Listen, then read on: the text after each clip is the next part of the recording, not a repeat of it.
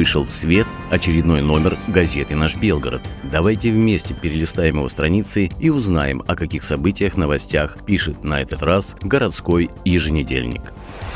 15 мая – Международный день семьи. К этому празднику для вас подготовлен рассказ о мерах социальной поддержки семей и встреча с новой обладательницей почетного знака Белгородской области медали «Материнская слава».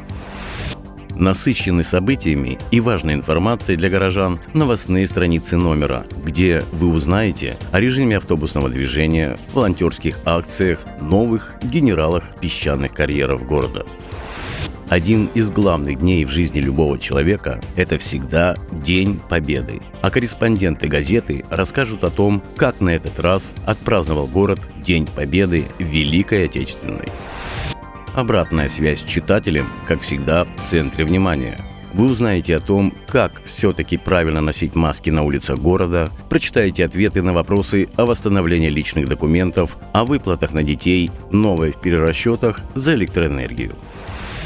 Иван Путилин, начальник сыскной полиции Санкт-Петербурга, является уроженцем Старого Оскола. В номере опубликован рассказ об этом легендарном полицейском, со дня рождения которого исполняется 190 лет.